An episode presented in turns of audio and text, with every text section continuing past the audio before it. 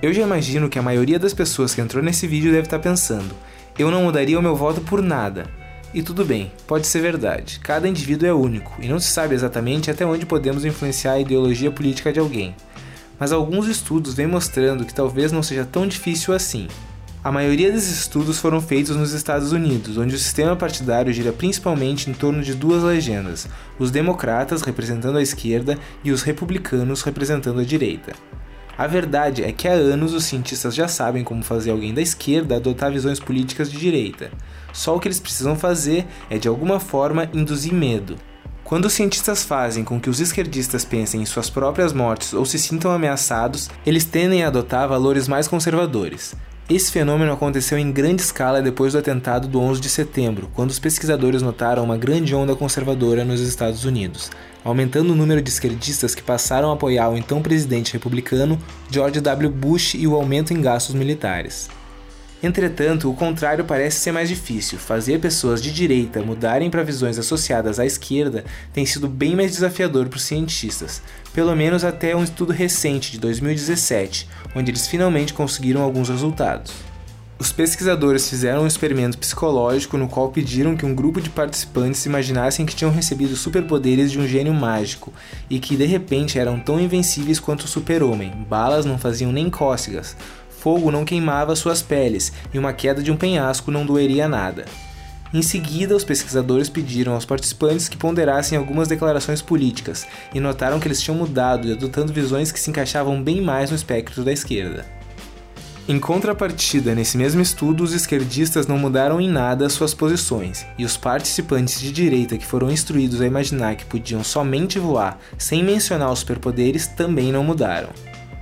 Os autores do estudo disseram que essa é uma das primeiras evidências experimentais de que fazer pessoas de direita se sentirem completamente seguras pode temporariamente mudar suas ideologias políticas, inclinando para uma visão mais esquerdista.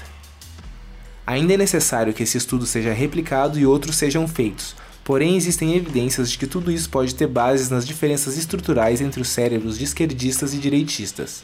Por meio de imagens cerebrais de pessoas com visões políticas diferentes, os pesquisadores descobriram que aqueles que se identificam como conservadores têm amígdalas direitas maiores e mais ativas, parte do cérebro responsável pela expressão e processamento do medo e de ameaças. O problema é que ainda não se sabe se é a estrutura cerebral que influencia na definição do posicionamento político ou se é o posicionamento político que altera a estrutura cerebral. Concluindo, é difícil afirmar se seria possível mudar o voto de um eleitor convicto que já tem o seu candidato definido. Como eu disse no começo, cada indivíduo é único e esses estudos simplesmente apontam estatísticas.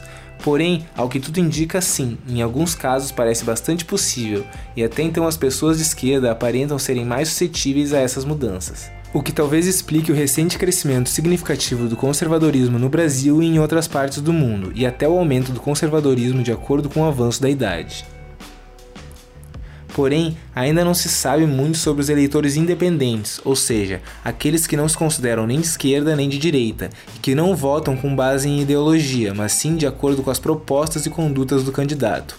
Esse grupo representa uma grande parte do eleitorado e não foi devidamente estudado até então. Por fim, também seria interessante termos estudos específicos sobre a população brasileira.